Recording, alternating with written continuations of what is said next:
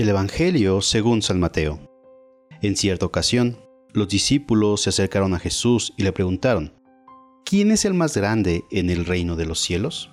Jesús llamó a un niño, lo puso en medio de ellos y les dijo, Yo les aseguro a ustedes que si no cambian y no se hacen como los niños, no entrarán en el reino de los cielos.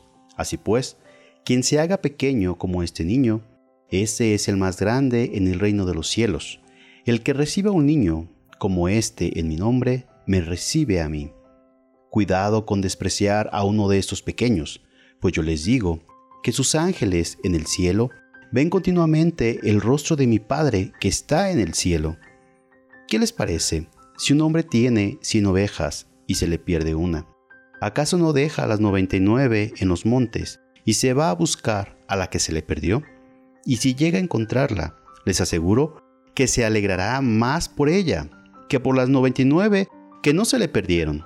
De igual modo, el Padre Celestial no quiere que se pierda ni un solo de estos pequeños.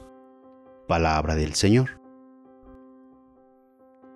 El capítulo 18 de San Mateo, que leemos desde hoy y hasta el jueves, nos propone el cuarto de los cinco discursos en que el evangelista organiza las enseñanzas de Jesús, esta vez sobre la vida de la comunidad por eso se le llama discurso eclesial o comunitario.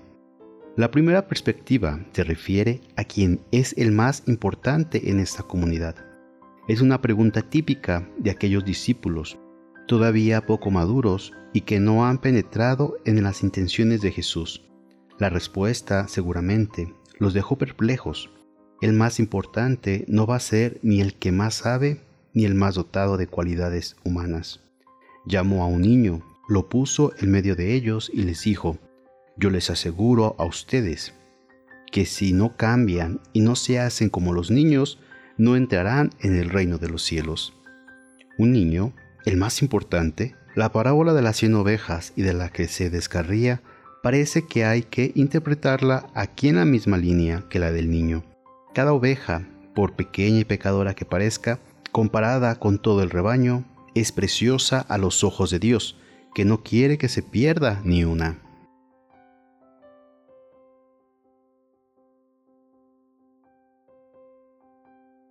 Hacerse como niños es cambiar de actitud, convertirse, ser sencillos de corazón, ser abiertos, no demasiado calculadores ni lleno de nosotros mismos, sino convencidos de que no podemos nada por nuestras solas fuerzas y necesitamos de Dios. Por insignificantes que nos veamos, somos alguien ante los ojos de Dios. Por insignificante que veamos alguna persona de las que nos rodean, tiene toda la dignidad de hijo de Dios y debe revestir importancia a nuestros ojos. El Padre Celestial no quiere que se pierda ni uno solo de estos pequeños. Jesús vino como el siervo, no como el triunfador. No vino a ser servido, sino a servir. No nos enseñó a buscar los primeros lugares, en las comidas, sino a ser sencillos de corazón y humildes. Los orgullosos, los autosuficientes como el fariseo, que subió al templo, ni necesitan ni desean la salvación, por eso no la consiguen.